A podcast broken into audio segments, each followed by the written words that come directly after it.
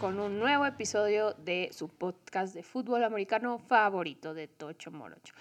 Ya saben la dinámica, les traemos las noticias más relevantes del el episodio anterior a este y un poco de comentarios, análisis de qué vimos en la semana 4, así como los juegos más interesantes de los cuales hay pocos esta semana para la fecha 5 de la NFL.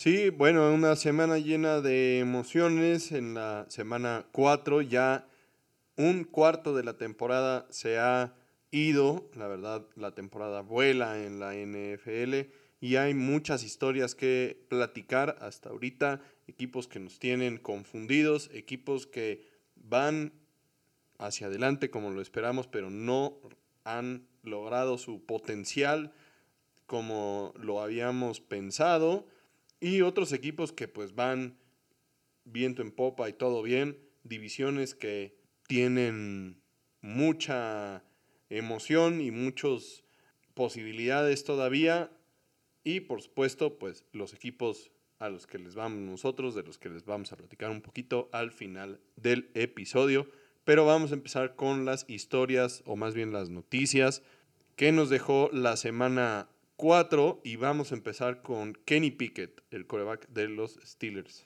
Sí, Pickett sufrió una lesión de rodilla en el juego contra los Texans, pero se descartó que fuera algo de seriedad. Participó en el entrenamiento de hoy miércoles y eh, de esto dependía lo que pasara con él para esta semana y también querían evaluar su tolerancia al dolor. Así es, y qué tan cómodo se veía para moverse, a fin de cuentas, él, al terminar el entrenamiento, obviamente dio la, entrevista que siempre dan, los ojos estaban puestos en él en este entrenamiento y él les dijo a los reporteros que se siente lo suficientemente bien para jugar esta semana contra los Ravens, un juego que pues es clave para los Steelers por todo lo que está pasando en esta división. Eh, platicaremos un poquito más adelante en el episodio sobre justamente la división norte de la americana pero realmente lo, importante aquí es que Pickett haya esquivado, digamos, una lesión más importante porque al parecer en el partido se vio mucho más aparatoso y, pudo haber sido, pues digo, lo, lo, normal, ¿no? Una ruptura de ligamento o algo así que pues normalmente te hace perder toda la temporada o una buena parte de la misma Parece que esta solamente es una contusión, un golpe fuerte que resintió el hueso. Entonces, son buenas noticias y como dices, es un juego importantísimo esta semana contra los Ravens. Otro que también les dio un susto a su equipo, pero que finalmente nosotros como fans no logramos ver en ese momento, fue también el coreback Justin Herbert, quien sufrió una fractura del meñique de la mano izquierda que por el momento no es de preocuparse, pero se monitorea para las próximas semanas. Obviamente no es la mano con la que lanzas y es molesto, pero no es algo que a sus coaches o a él siquiera le, le llegue a, a preocupar. Pasando a una lesión un poco más complicada, un equipo que no ha empezado la temporada con buen paso y bueno, ahora se suman dos lesiones que son muy complicadas para su defensiva. hablamos de los Patriotas de Nueva Inglaterra que perderán a Matthew Judon, su linebacker estelar, por una ruptura del bíceps del brazo derecho al intentar taclear a un jugador de los Vaqueros en el juego del domingo. Tuvo ya cirugía para reparar el daño en el brazo y se espera que esté fuera pues, al menos ocho semanas, que son dos meses. Entonces es posible que Matthew Judon pueda recuperarse para la última parte de la, temporada, pero bueno, también los Patriotas tendrán que evaluar el estado de su temporada y si vale la pena arriesgar a, a Judon para dos o tres partidos, si es que ya están completa fuera, completamente fuera de posibilidades de playoffs, ¿no? Y como bien dices, Judon no es la única pieza clave de su ofensiva que pierden los Pats porque el novato Christian González corner estará fuera del resto, él sí el resto de la temporada por una lesión del hombro. Y debido a esto los Pats hacen un cambio con los Chargers por el corner JC Jackson que ya tiene historia con los Patriotas, una cara conocida y que regresa para apoyar a esta defensiva que pues al parecer no tiene ni pies ni cabeza en este momento de la temporada. Y Cristian González, que además es uno de los novatos que habían tenido muy buenos resultados y una lástima, la verdad, que, se pierda para el resto de la temporada.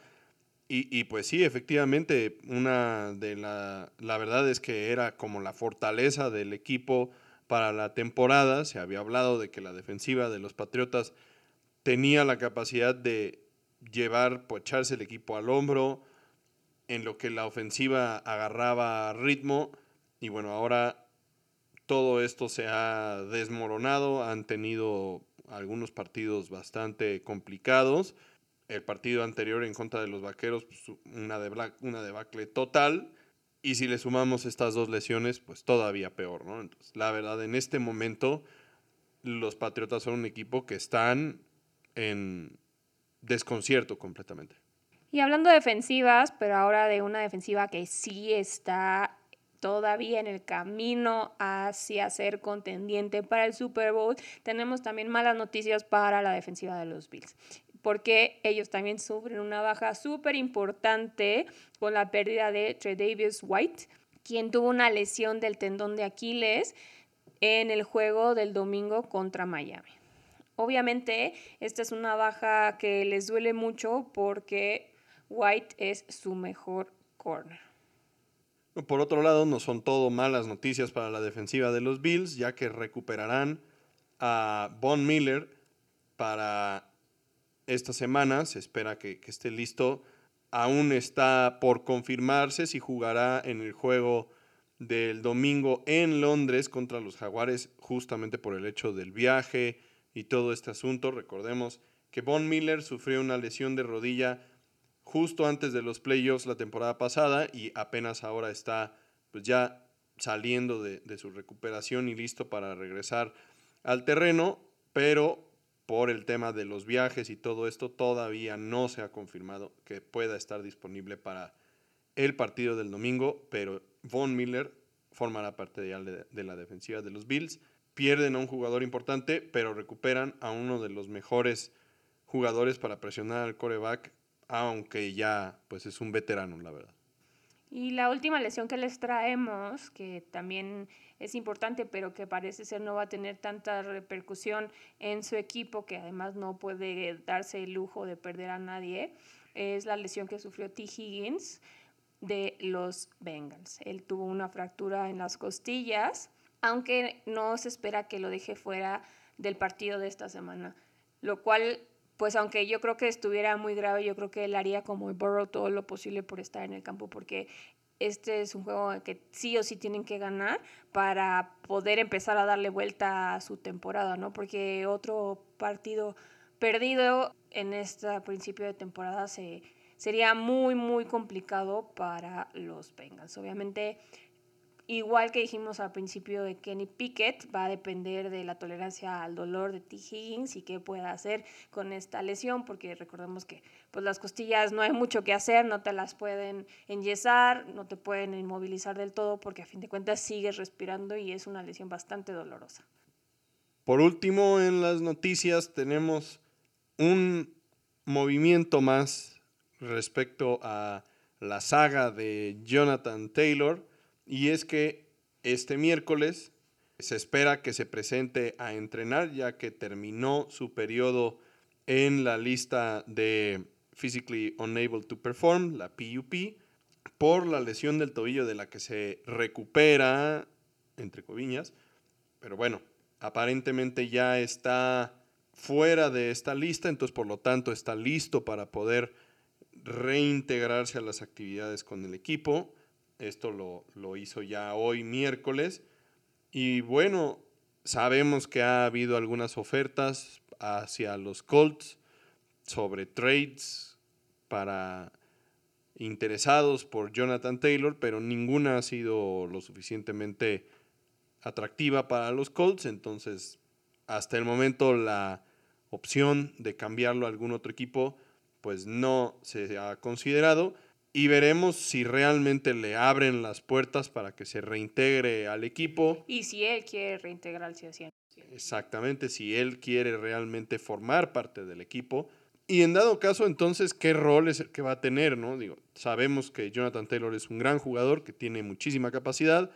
Los Colts pues no se han visto dominantes a la ofensiva, pero tampoco han sido un equipo que esté dando lástimas, ¿no? Entonces, si todo va bien y, la, y el ambiente en el vestidor lo soporta, pues entonces seguramente Jonathan Taylor será un jugador bien recibido.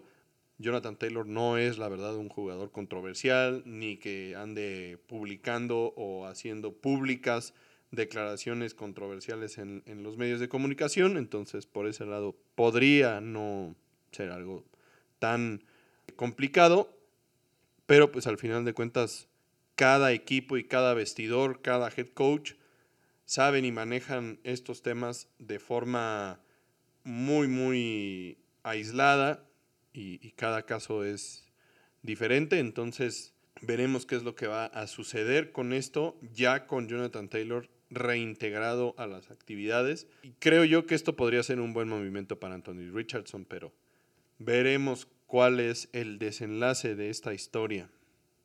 Pues sí, porque recordemos que su ingreso a la PUP list fue prácticamente como para Sí, para callar. calmar las aguas en ese momento, porque él no quería reintegrarse, como dices, no habían aceptado ninguna de las ofertas que se habían hecho por él porque quieren demasiado los Colts, pero como habíamos dicho, pues ellos no están dispuestos a pagarle eso, ¿no? Entonces, su única opción para que pues no hubiera ningún pleito fue, era ponerlo en esta lista cuando él dijo que él no estaba recuperándose de ninguna lesión, que él no tenía ninguna lesión porque él ya estaba bien entonces eso sí también es algo que, va a afectar mucho el desempeño y, lo que pueda pasar con él a partir de hoy miércoles. Pero vamos a dejar eso de lado porque solo tenemos especulaciones en este momento y vamos a hablar de cosas que sí vimos, sí sabemos y sí podemos comentar. Empezando por las cosas que vimos esta semana, la semana 4 de la NFL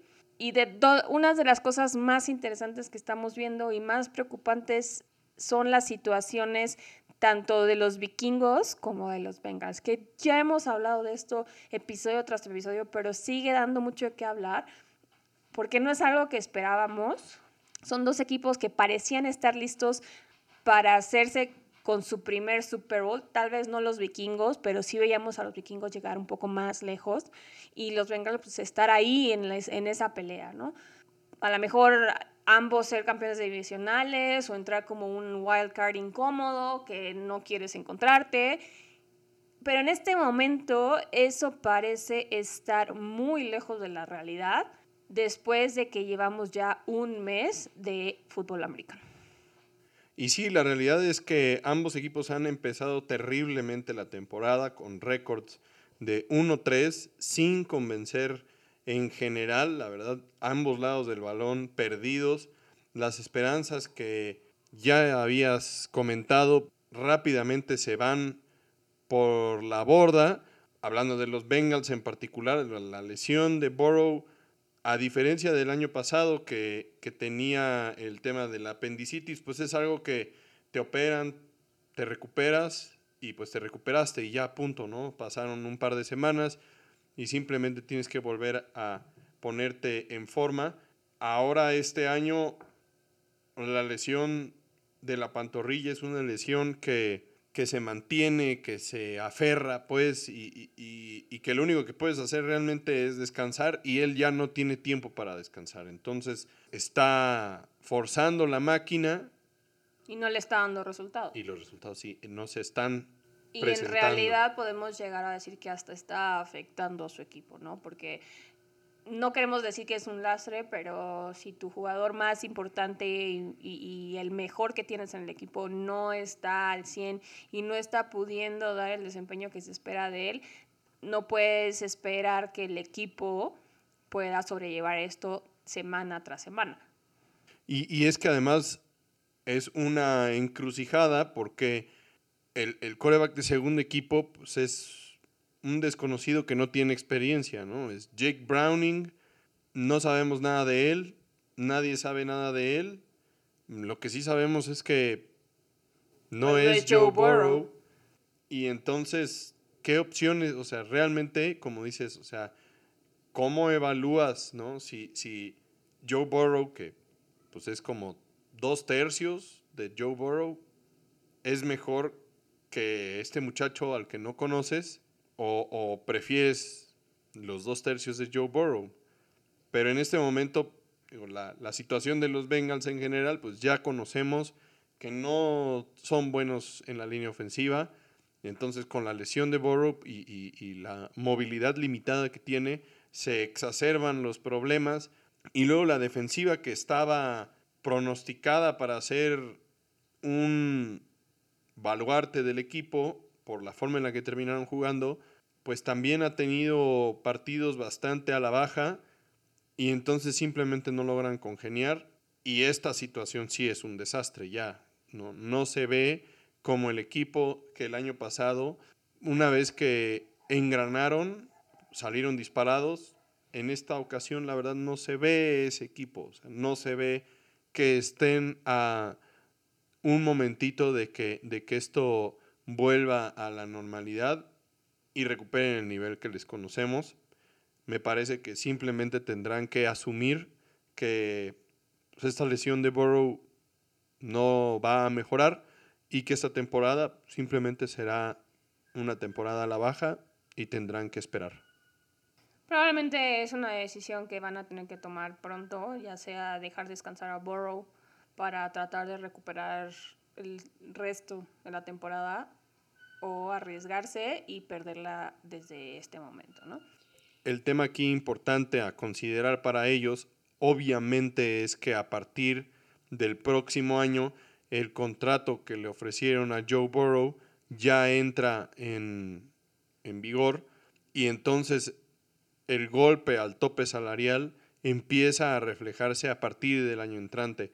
Entonces, ¿qué jugadores, tanto de la línea ofensiva como corredores, como defensivos, puedes mantener, a quienes vas a tener que dejar ir? ¿Realmente vas a tener un equipo con mayor profundidad que el que tienes este año? ¿O vas a, tener que hacer sacrificios para poder pagarle a Burrow? Y entonces, en lugar de construir un mejor equipo, simplemente vas a ir mermando alrededor de él y entonces nunca vamos a ver a aquel Joe Burrow con el nivel que vimos cuando llegó al Super Bowl y a los Bengals con ese nivel cuando llegaron al Super Bowl. Aunque mantengan a Jamar Chase, por ejemplo, pero o sea, un coreback y un receptor no te hacen un equipo campeón. Por su parte, los vikingos parecen haber perdido el rumbo completamente. Sí, dejaron ir a Dalvin Cook, pero el juego por tierra no parece ser lo que realmente les está doliendo en este momento. La verdad es que Kirk Cousins no está tomando las mejores decisiones en el campo y el equipo es bastante indisciplinado. Están cometiendo demasiados castigos demasiado costosos que la verdad anulan lo poco que ha- hacen como equipo para avanzar.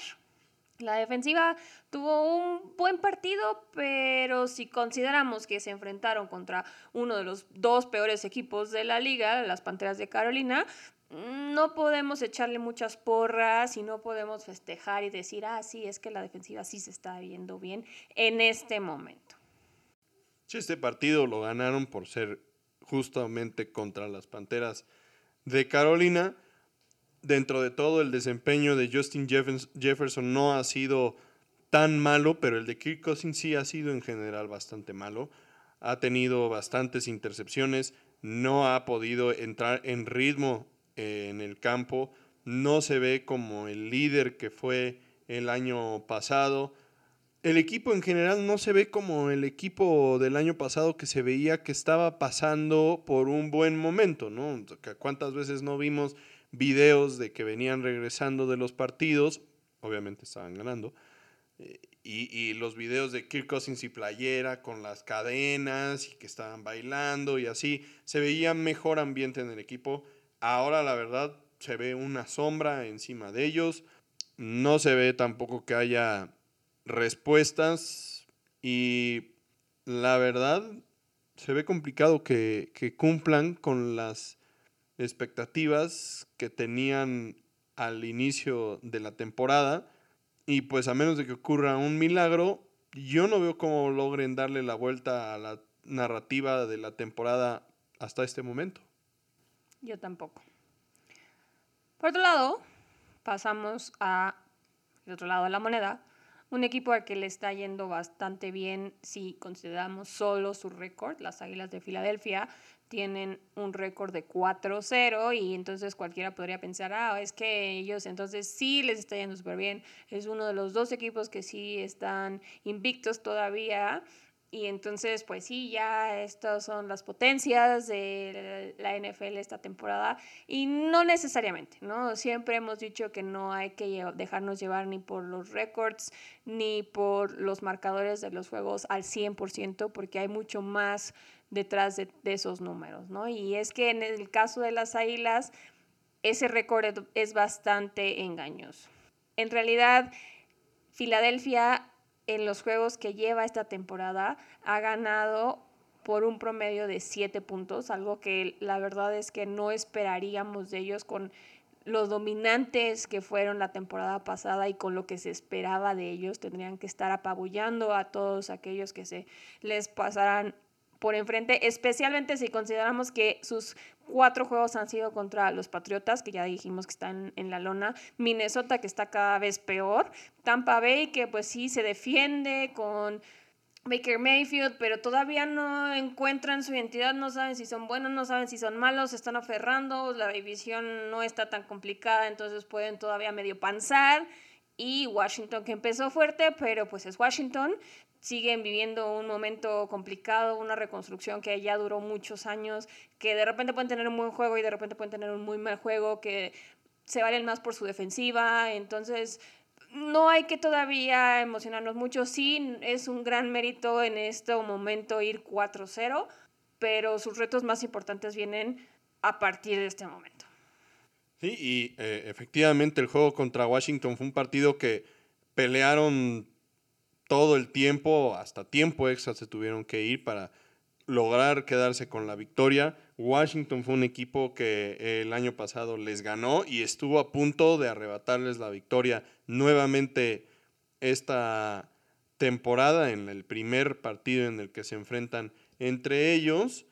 Y la verdad es que parece que a las Águilas les ha afectado mucho la baja que tuvieron de los dos coordinadores, tanto ofensivos como defensivos, que pues ahora son los head coaches de Arizona y de Indianápolis, y se ve que no han logrado conjuntar el ritmo en ninguno de los dos lados del balón, que normalmente es complicado pensar que la defensiva no engrane, normalmente es más fácil hacer que una defensiva empiece a caminar, que una ofensiva, perdón, pero en este caso para las Águilas de Filadelfia sí ha sido complicado este tema.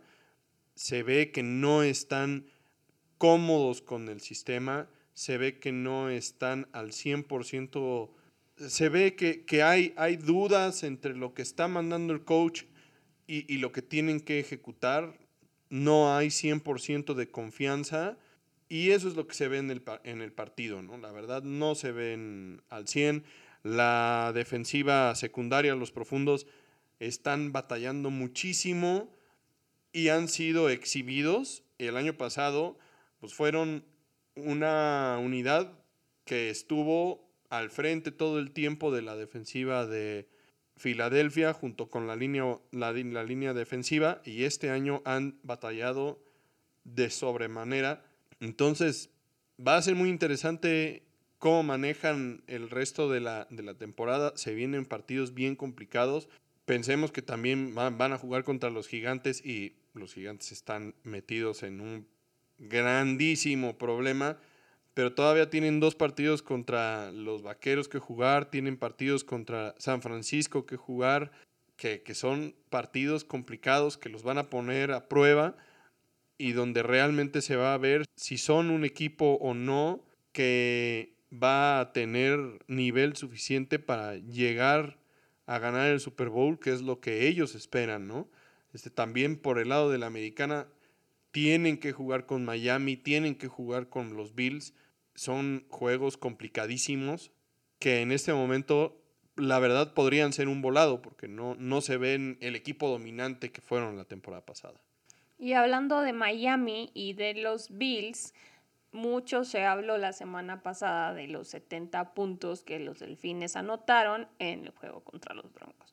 Pero como ya les habíamos anunciado, comentado, otra cosa era el juego que iban a tener esta semana contra los Bills, porque a fin de cuentas es un rival divisional y de visita y pensar que sería un trámite que sería fácil después de esta inercia que traían era completamente descabellado. Los Bills son un equipo que sigue siendo el top de la AFC y lo demostraron el domingo dándole a los Delfines una manita de gato nada más. Un balde de agua fría para bajarles los humos, ¿no? Obviamente no fue nada parecido al primer juego de la temporada pasada que vimos que fue rudísimo y que se jugaron el todo por el todo, un juego de ida y vuelta con muchas emociones. En realidad este partido de la semana 4 fue de un solo lado y ese lado fue el de Buffalo con un marcador de 48 a 20. Sí, la verdad es que en esta ocasión el dúo dinámico Allen y Diggs explotaron la debilidad de los profundos de los delfines que lamentablemente tienen por lesión Allen tuvo 320 yardas con 4 touchdowns, mientras que Dix aportó 120 de las 320 yardas y 3 de los 4 touchdowns. O sea, un día extraordinario para el receptor de los Bills de Buffalo, que además de todo pone también tierra de por medio a los reportes que hubieron durante la off-season de que había problemas entre estos dos jugadores. Un partido como estos es la muestra de que la relación entre estos dos está muy bien y que se entienden a la perfección. Y puede que fuera del campo no sea la misma relación, pero mientras tú estés dando resultados como estos en el campo, aquí no importa si están peleados o no están peleados. Tienen la madurez suficiente de decir, dejamos eso de lado, mi trabajo es mi trabajo, vengo a hacer lo que tengo que hacer y si quieres al rato ya no nos hablamos ni nos toleramos, pero esto demuestra que si ese es el caso, que ya no tienen una buena relación fuera del campo, que esto no va a afectar lo que están haciendo en el campo. Así es, y el ritmo del que habíamos hablado de Miami durante las primeras tres semanas, en esta ocasión no se vio. La defensiva de los Bills presionó a Tua y también a los receptores a tal grado de que no tenía la primer lectura disponible y entonces tuvo que buscar la segunda o la tercera lectura y esto sacó de ritmo a, Tua y no le permitieron entrar en esta zona de confort en la que sí había logrado entrar en los primeros tres partidos y fue la clave realmente para frenar a la ofensiva de Miami porque al final de cuentas los corredores de Miami sí tuvieron un juego decoroso, la verdad, de nueva cuenta Devon A. tuvo un juego bastante bueno, pero fue el juego por aire el que no logró dar ese paso al frente y fue justamente este tema entre los receptores y Tua que pues más bien él tuvo que buscar más opciones y salir del ritmo tan rápido que habían implementado en las primeras semanas de, de la temporada que había logrado que a pesar de ser un ritmo bastante rápido, Tua se sintiera muy cómodo con eso, ¿no? Se deshacía del balón extremadamente rápido y entonces también evitaba la presión de que posiblemente le pudieran pegar. En este caso, al tener que estar buscando diferentes opciones, entonces este reloj interno empieza a hacer TikTok, TikTok, TikTok, TikTok no solo el reloj interno, también te arriesgas muchísimo más a ser capturado, a ser claro, presionado. Es a, es a lo que voy. O sea, empieza a ser TikTok, ¿no? Del Happy Feet, todo esto empieza a suceder, ¿no? Y eh, fue un gran trabajo por parte de los Bills en general, tanto en la ofensiva y en la defensiva. Y bueno, Miami, lo dijimos el, el episodio anterior, ya lo mencionaste, 70 puntos es un... O sea, está fuera de rango, es un partido al que no le puedes prestar tanta atención.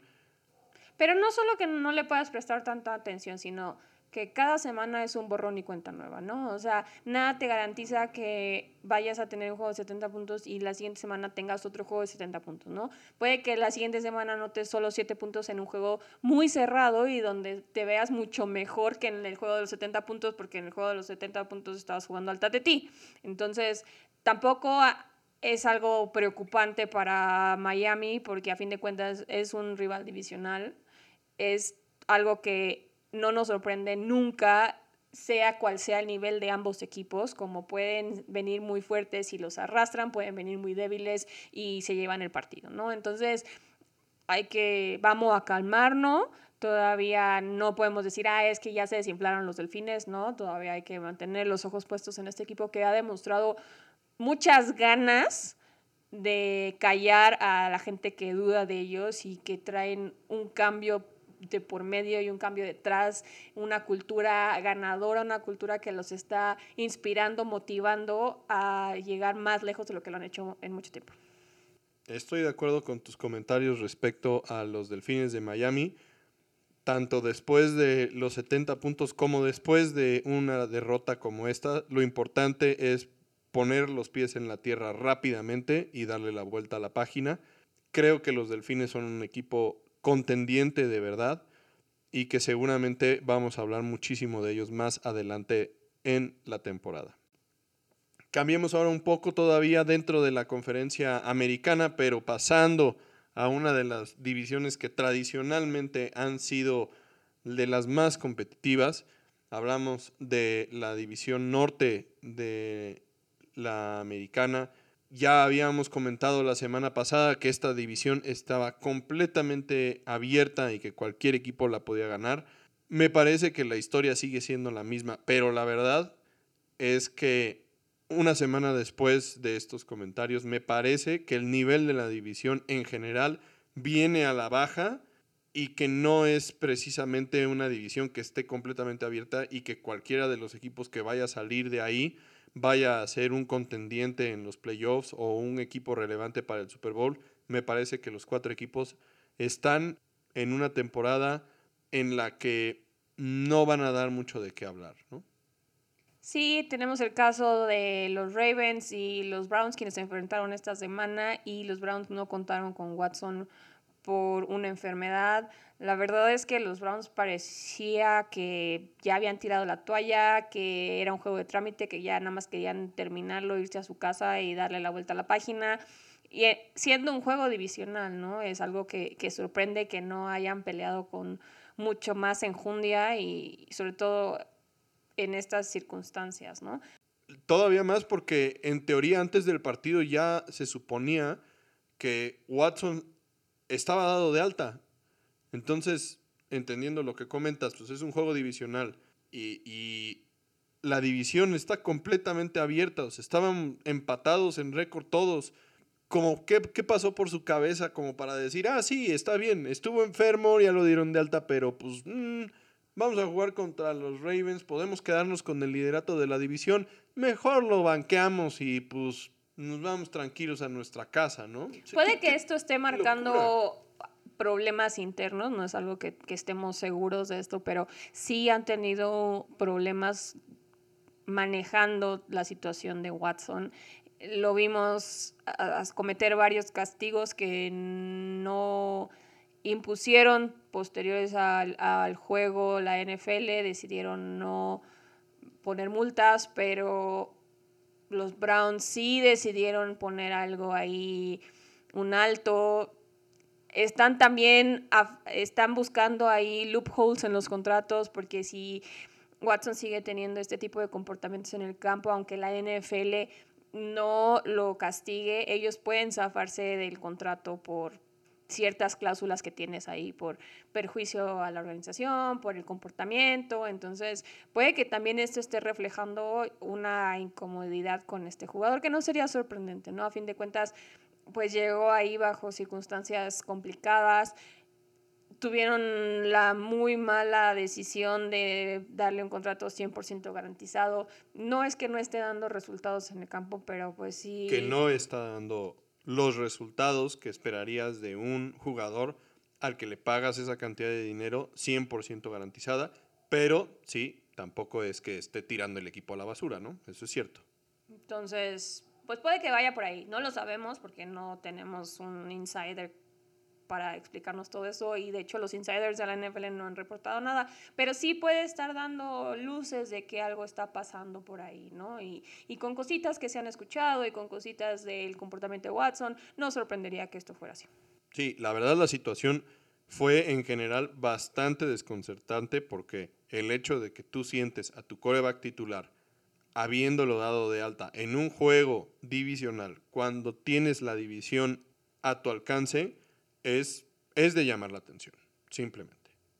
Pasando a los siguientes equipos, bueno, hablamos de los Steelers que se encontraron con el poderío de la temible aplanadora que son los Tejanos de Houston y bueno, los Steelers hicieron ver a CJ Stroud como si ya lo hubieran sí, como si ya fuera miembro del Salón de la Fama. O sea, un despliegue de, de medios de los Tejanos de Houston que jugaron con uniformes rojos. O sea, los Tejanos armaron una fiesta y los Steelers se aventaron a la alberca también, ¿no? Ellos se aventaron con todo. Eh, obviamente sufrieron la lesión de Kenny Pickett y bueno, pues hicieron ver a los Tejanos como si fueran el mejor equipo de la liga.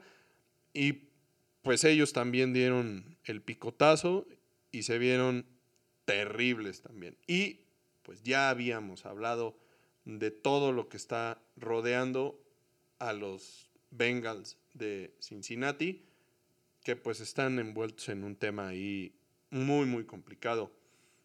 Entonces esta división que se ve completamente abierta, todavía se ve completamente abierta. Que puede ser la única esperanza que tienen los Bengals en estas alturas, ¿no? O sea, si, si los demás equipos estuvieran despegando, pues dirías, bueno, es que ya, ni modo, pobrecitos, dan la vuelta a la página, la siguiente temporada es su temporada. Y no, o sea, estamos en esta situación en que hablamos que los Bengals están en el hoyo y que están en una situación bien complicada con lo que están pasando con Joe Burrow pero aún así no podemos descartarlos en la contienda por la división. Como bien dices, o sea, la realidad es que la, división está para que cualquiera de los cuatro la gane, porque la verdad los cuatro se ven terribles, o sea, ni siquiera los Ravens han dado un paso de calidad que digas, ay, es que ahora sí, Lamar Jackson se ve que está haciendo algo diferente y que están planteando, no, y los Steelers tampoco. Y Cleveland se ven envueltos en este, en este tema extra, extra cancha, vamos a usar un término un poco futbolero ahí. Y, y pues los Bengals simplemente tienen un desastre, ¿no? Entonces, realmente esto es una división que tradicionalmente tiene muchísimo nivel y que este año se ven muy X. Sí, puede ser otro de esos años que veamos a un campeón divisional con un récord perdedor. Y bueno, hablando de equipos malísimos, ¿qué decir de aquellos broncos que vienen lamiéndose las heridas de una derrota tan vergonzosa como la que les propinó Miami?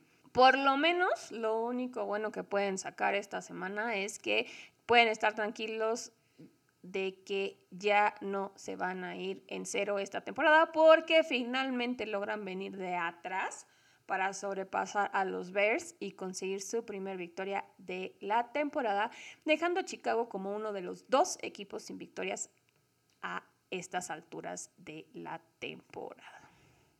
Sí, la realidad es que Broncos pudieron poner un poco los pies en la tierra, como comentábamos hace rato sobre Miami, y lograr venir de atrás para, para ganarle a los, a los Bears, unos Bears que llevaban una ventaja de 28-7 hasta el, tercer cuarto, con cuatro minutos por jugar en el tercer cuarto. Sí, claro, una ventaja súper importante que parecía muy cómoda. y la dejaron ir y, los, y los Broncos sacaron el foie y, y lograron darle la vuelta al marcador y, hacerse de su primer victoria. Y, y, pues estos son los juegos que tienes que ganar, ¿no? Cuando eres un equipo que está en reconstrucción, que no eres un equipo competitivo todavía, pues cuando te enfrentas a otro equipo que está en las mismas que tú, hay que aprovechar las oportunidades porque pues son, son pocos los equipos que tienen estos, estos niveles tan bajos en la NFL y, tienes que hacer todo lo posible por, por sacar las victorias y, se vuelve un partido de a ver quién lo quiere más y al final de cuentas pues, los Broncos fueron los que levantaron la mano y se llevaron una victoria que les hace muchísimo bien y que pone a Chicago también en una situación muy complicada. La verdad es que pues los Bears le dieron un voto de confianza a Justin Fields. Parecía... Que la verdad lo hizo bastante bien. La verdad tuvo uno de sus buen mejores días. Sí, sí, fue un buen partido tuvo de su parte. 335 yardas, que ha sido su récord hasta el momento de yardas en un solo partido por pase. Completó el 80% de sus pases y tuvo cuatro touchdowns.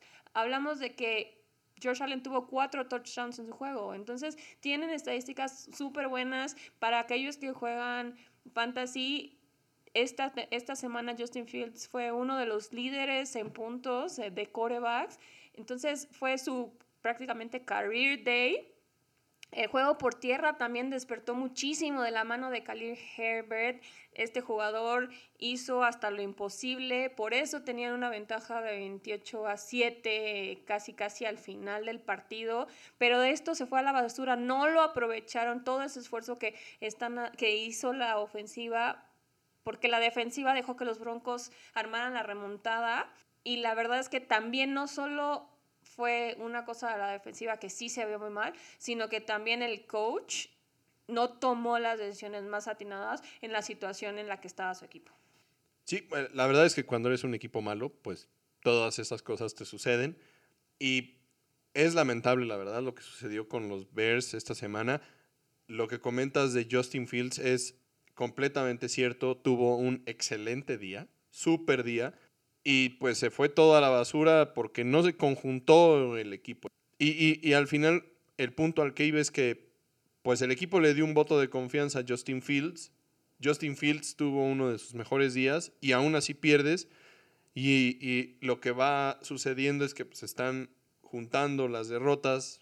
Parece que los Bears, pues, si siguen en este camino, pues podrían tener la primera selección del draft, porque además de todo tienen la primer selección de las Panteras de Carolina, que, oh sorpresa, pues también son el único otro equipo que tienen récord de 0-4.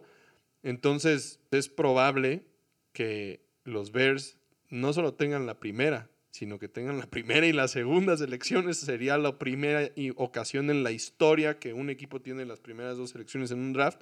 Y entonces dos años consecutivos, pues los Bears no van a dejar pasar la oportunidad de draftear al mejor coreback del draft, que este año pues podría ser Caleb Williams de USC, que es uno de los prospectos más laudeados en la historia, ¿no? es un gran prospecto que además de todo ahora, después de todo este asunto y de que obviamente pues, estos equipos se han visto tan mal, pues ahora empieza a haber ruidillos ahí. Sí, chismecitos, ¿no? O sea, porque se, se especulaba que Arizona iba a tener la primer selección porque estaban muy mal, porque se esperaba que no hiciera nada, porque se especulaba que hasta podrían medio ahí hacer cositas para quedarse con esta primera selección. Ya se había platicado que Caleb Williams no estaba muy contento de irse a Arizona, que si ese era el equipo que iba a quedarse con la primera selección, que entonces mejor regresaba a USC. Y justo hoy salió un chisme que él ya dijo que los únicos cinco equipos que lo tentarían a declararse para el draft del próximo año serían los Cowboys, los Raiders, los Vikings, los Giants o los 49ers. Que si no es cualquiera de ese equipo, él se queda un año más con USC. Pero la verdad es que si es cierto, es poco realista, ¿no? O sea... No, completamente perdido. O sea, ¿qué espera? ¿Que los Cowboys tanqueen la temporada para draftearlo? Obviamente. Ni los Cowboys ni los 49ers son una opción real. Y ni siquiera los vikingos, porque hay equipos mucho más malos en récord ahorita. Pueden que se vaya peor, pero. Los vikingos y los Raiders podrían ser los únicos. Los Giants, la verdad, realistas. los Giants también, qué cosa tan terrible. Pero pues la verdad es que, siendo realistas, o sea, sí, tenemos a los Giants, tenemos a los Vikings, tenemos a los Raiders pero pues ninguno de los tres se ve como el peor equipo de la temporada, pues no. Y entonces tendrían que ofrecerle a los, Bears, que posiblemente sí sean los dueños de la primera selección, porque estamos viendo, estamos viendo que ellos, ellos con su propia selección podrían ser la primera. Y si no, con la selección que tienen de Carolina, pues también se ve que ellos podrían ser y ellos tienen la necesidad, o sea, tendrían que darles, bueno, sus estadios para que fuera atractivo el deal, porque... Y los vaqueros y los 49ers, pues ni qué imposible. Decir, ¿no? O sea, Jerry Jones no va a soltar la cantidad de dinero que quiere. No, no, imposible. Para que se pongan al principio y que se queden con la primera selección. Y los 49ers no van a soltar mucho dinero cuando le están pagando 900 mil dólares a Brock Purdy.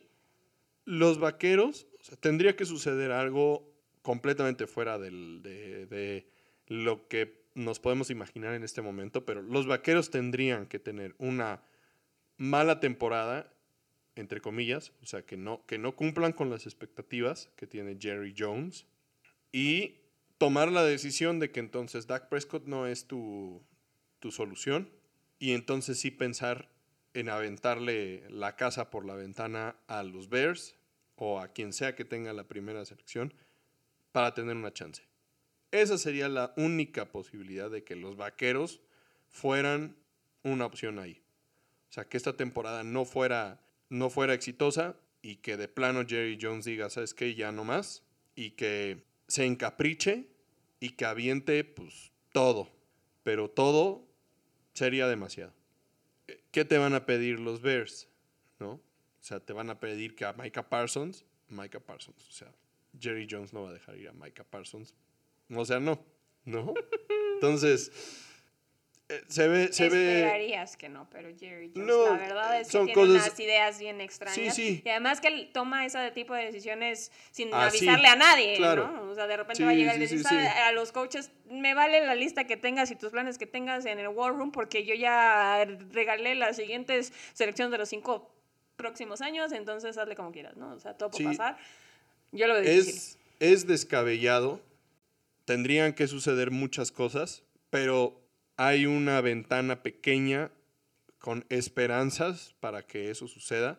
Pero para que eso suceda, al final de cuentas, él tendría que declararse. Sí, ¿cómo vas a saber si lo quiere, lo si van a lograr o no? Entonces los vaqueros claramente pues no van a tener la opción ni siquiera de proponer ningún tipo de trade. Entonces, si él no se declara, pues entonces no va a suceder. La verdad es que, pues sí, son chismes. Se ve honestamente complicada la situación, o sea, para él, para Caleb Williams. Si realmente está pensando en eso, va a vivir en un mundo de decepción porque en la NFL las cosas no funcionan así. Esa es la realidad. Tú no juegas para el equipo para el que quieres jugar. A menos que te apellides Manning mucho menos si eres el mejor coreback del draft, porque sí o sí terminas en un equipo que es malo. Sí o sí. Lo que le pasó a los Colts con Andrew Locke, esas cosas no suceden normalmente. No hay buenos equipos que tengan la primera selección. Si, las, si la tienes es porque eres malo. Punto. Y todos los corebacks que llegan a ser la primera selección se enfrentan a la realidad de tener que manejar no solamente tu desempeño en el campo, sino que también el desempeño de todo tu equipo alrededor, porque no son buenos. De hecho, justamente Baker Mayfield en una entrevista, pues eso fue lo que él dijo que, que había sido muy complicado de, de su llegada a, a Cleveland, o sea, tener la capacidad y cambiar el switch de que pues vienes de un equipo súper competitivo, súper talentoso, que tienes aspiración a ser campeón nacional, a un equipo donde a tu alrededor no hay nada más que pues perdedores, honestamente. Que fue lo que le pasó a Trevor Lawrence, ¿no? Un jugador que desde kinder no, no perdía y entonces, ah, buenos días, pásale aquí a perder cada ¿Cómo semana. aprendes a lidiar con el hecho de que estás constantemente perdiendo? Eso es un reto y no solamente constantemente perdiendo, sino que además de todo, pues tú tienes que ser el líder de ese equipo, o sea, tú tienes que conjuntar a todos y hacerlos que eleven. Y eres el bebé del equipo. Su nivel,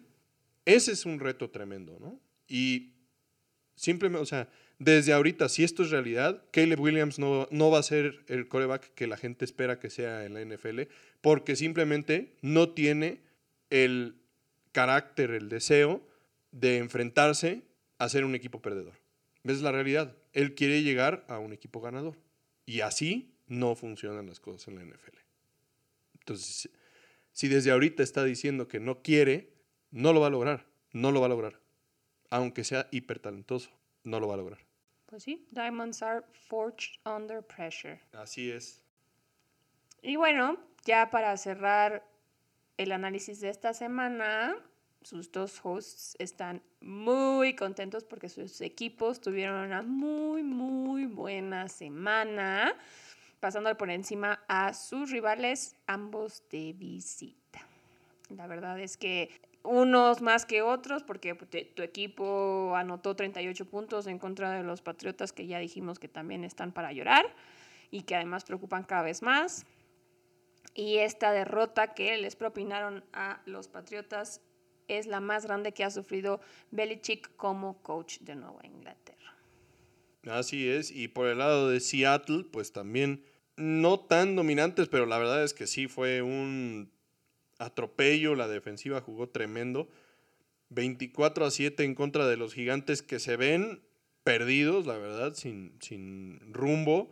Y Tuvieron desafortunadamente la lesión de Jamal Adams, que tuvo que salir por una conmoción. Que además estaba enojadísimo porque fue un golpe complicado. Y estuvo, estuvo mucho tiempo fuera por lesión. Recordemos, se perdió la temporada pasada entera.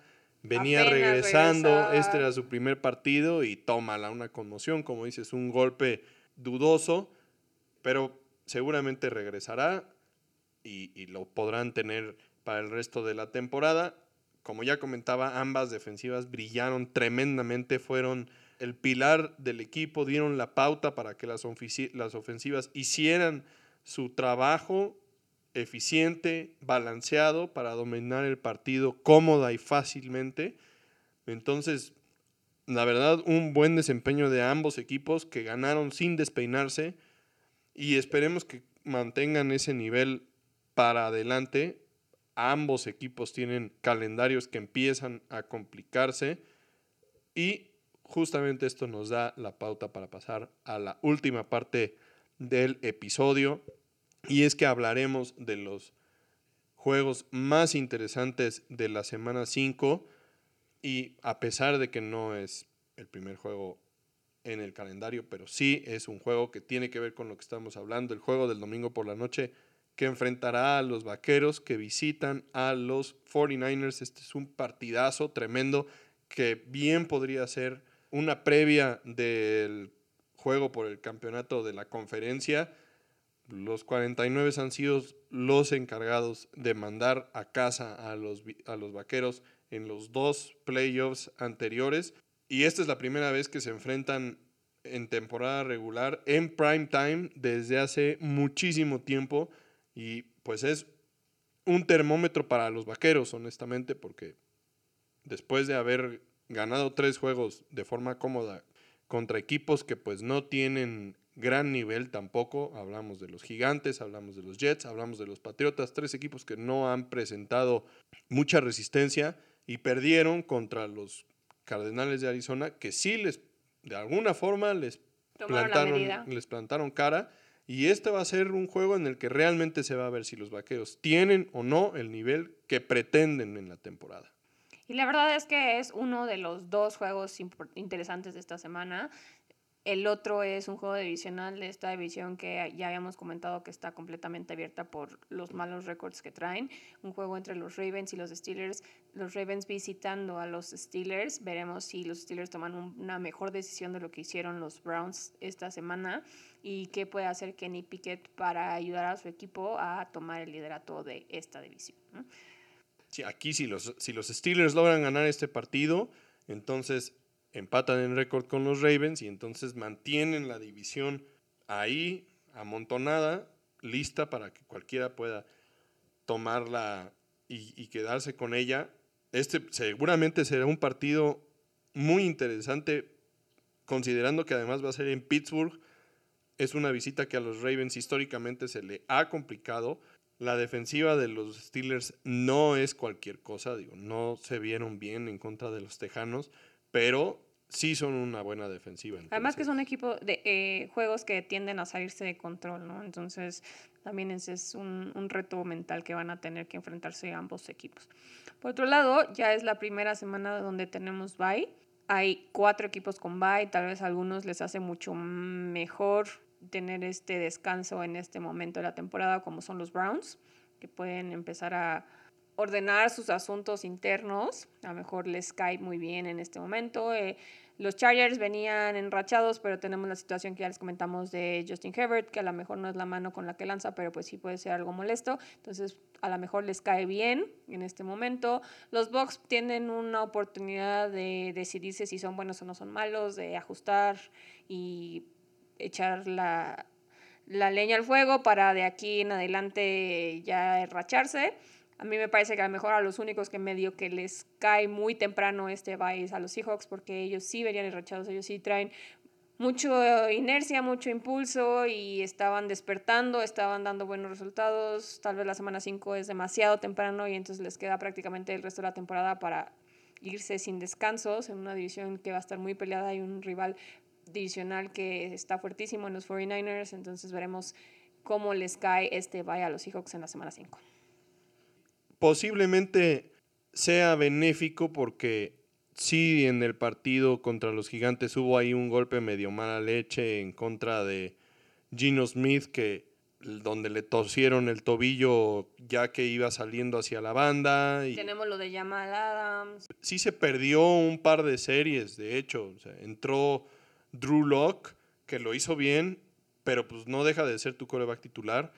Gino después regresó al partido y no se vio nada mal, pero, o sea, es una lesión. Puede ser bueno que descanse esta, esta semana y, se recupere y esté al 100, pero sí, como dices, un bye en la semana 5 es difícil, ¿no? Pensar que vas a tener después 12 semanas de, de juegos seguidas y, y, pues todo va pues, sobre el equipo, ¿no? Entonces sí, estos byes tempranos pueden ser retadores, pero también por otro lado, si ya te enrachaste, igual el no descansar, pues también puede ser benéfico, ¿no?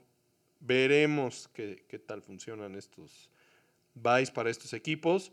Y bueno, pues veremos también qué tal la semana 5 de la NFL. No se pierdan ese partido entre los Cowboys y los 49ers, que realmente va a ser un partido de esos o bueno, esperemos que sea un partido de esos históricos, que realmente sea un partido entretenido, competitivo, que realmente nos presente un buen reto y, un buen previo para eh, el campeonato de la conferencia nacional y que no sea simplemente que los vaqueros juegan bien contra los equipos malos y que cuando les pongan enfrente a un equipo competitivo, pues simplemente doblen las manos y sean dominados. Todo es posible, todo es posible con los vaqueros, entonces igualmente no se lo pierdan, no se pierdan el resto de los juegos de la semana 5, aprovechen el buen clima y saquen la carnita asada nos vemos aquí la próxima semana. Recuerden compartir este podcast, este episodio con todos los fans. Sus amigos, sus novios, sus novias. Del fútbol americano que ustedes conozcan. Les agradecemos a todos los fans que nos escuchan de todas partes del mundo. Les mandamos muchos saludos. Hacemos este podcast, como siempre les decimos, para ustedes, porque nos encanta compartir nuestra pasión con este público que nos ha arropado y que nos ha ofrecido un espacio en su semana tan ocupada por estas cuatro temporadas. Entonces, aquí los vemos la próxima semana. Disfruten, como dice Jaycee, de un fin de semana emocionante. Recuerden que también tenemos otro juego internacional en Londres, los Jaguares contra los Bills. Otra vez hay que despertarse temprano para ver ese juego si estamos de este lado del charco. Entonces disfruten un domingo largo de NFL. Nos vemos aquí la próxima semana. Bye.